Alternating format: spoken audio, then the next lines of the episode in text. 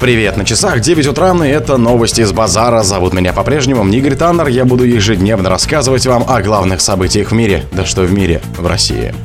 Береговая охрана США нашла обломки в районе поисков пропавшего батискафа. Суд снял обвинение в изнасиловании с режиссера «Пятого элемента». Россия предложила Китаю создать свой аналог «Оскара». Шляпу Майкла Джексона выставили на торги. В Иванове начался фестиваль сериалов «Пилот». Спонсор подкаста «Глаз Бога». «Глаз Бога» — это самый подробный и удобный бот пробива людей, их соцсетей и автомобилей в Телеграме. Береговая охрана США нашла обломки в районе поисков пропавшего батискафа. В районе поисков пропавшего батискафа «Титан» обнаружили место с обломками, сообщила береговая охрана США в Твиттер. Место с обломками обнаружено управляемым дистанционно подводным средством в зоне поиска рядом с «Титаником», говорится в заявлении.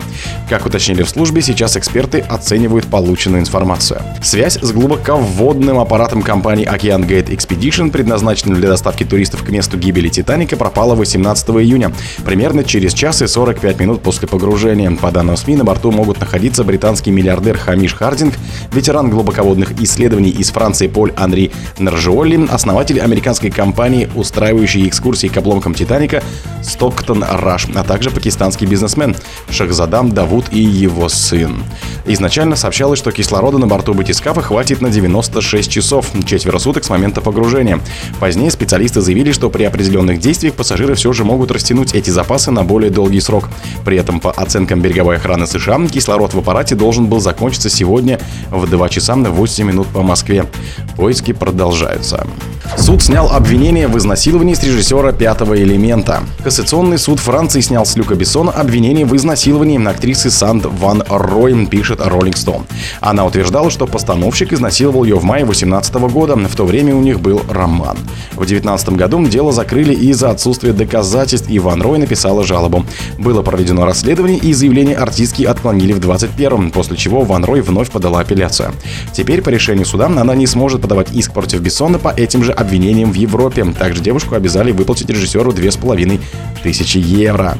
Как отметили в Rolling Stone, Ван Рой заявила в своем аккаунте в Твиттер о намерении обратиться в Европейский суд по правам человека. Ван Рой снималась в фильме Бессона «Валериан и город тысячи планет». Также она появилась в лентах «Такси 5», «Гений» и других. Люк Бессон известен по фильмам «Леон», «Пятый элемент», «Никитан», «Голубая бездна» и другим. Ранее сообщалось, что актер из сериала «Уэнсдей» выступил с опровержением обвинений в преступлениях сексуального характера. Перси Хайс Уайт заявил, что посты в сети его неподобающим поведением компании против него, которые развернули по непонятным ему причинам незнакомца. Россия предложила Китаю создать свой аналог Оскара. Россия предложила Китаю создать свой аналог Оскара. Подробно с ним поделились в своем телеграм-канале министр культуры Ольга Любимова. Предложили создать открытую евразийскую кинопремию и киноакадемию, рассказала министр о том, как прошло 23-е заседание подкомиссии по культуре Российско-Китайской комиссии по коммунитарному сотрудничеству. Как отметила Любимова, Китай среди ведущих стран по производству фильмов. Нам важна его поддержка в этой инициативе, уточнил министр. Ранее сообщалось, что в прошлом году на поддержку кино из бюджета выделили почти 15 миллиардов рублей. Шляпу Майкла Джексона выставили на торги. Шляпу Майкла Джексона выставили на торги, пишет Франция 24. Estimate лота на 60-100 тысяч евро, а это примерно 5,5-9,2 миллиона рублей. Аксессуар король поп-музыки носил во время телевизионного концерта матом в 83 году. В ней он исполнил хит «Билли Джин», а через несколько минут после артист впервые продемонстрировал лунную походку, ставшую ее фирменным танцевальным движением. Аукцион запланирован на 26 сентября. Среди других лотов костюм Мартина Гора из Депешмода и одна из золотых пластинок Мадонны. Ранее говорили, что картину Густава Клинта выставят на торги с рекордным экстейтом 80 миллионов долларов. В Иванове начался фестиваль сериалов «Пилот». В Иванове стартует пятый российский фестиваль сериалов «Пилот», сообщает пресс-служба «Смотра». Открывает мероприятие библиотекарь с Никитой Ефремовым в главной роли. Проект основан на одноименном романе Михаила Елизарова. В центре актер-неудачник, втянутый в череду мистических событий. В конкурсе представлено 20 проектов. Среди претендентов на победу «Киберпапа» с Александром Робоком и Юлией Пересильтом, семейная лента с Юрием Стояновым, «Мамонты», «Мастодонт» с Федором Добронравовым, «Безбашенный» с Екатериной Варнавой и Евгением Цыгановым. Лауреатов выберут продюсер Сергей Титинков, драматург Илья Тилькин, актрисы Дарья Мороз и Анна Баншикова. Возглавил жюри режиссер, сценарист и продюсер Сергей Усруляк.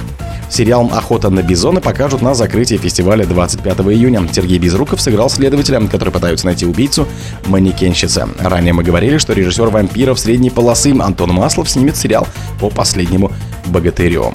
Российские ученые предложили новый подход к переработке ядерного топлива. Специалисты Института геохимии и аналитической химии имени Вернадского предложили новый комплексный подход к обращению с отработавшим ядерным топливом, который, по мнению разработчиков, поможет развитию отечественной атомной энергии, сообщили в Министерстве науки и высшего образования Российской Федерации. Вопросы переработки топлива, отслужившего свой срок в ядерных реакторах, становятся особо актуальным в связи с освоением в России технологии замкнутого ядерного топливного топливного цикла. Речь о том, чтобы сопрячь эксплуатацию традиционных энергетических реакторов, они же ВВР, на тепловых нейтронах с реакторами на быстрых нейтронах.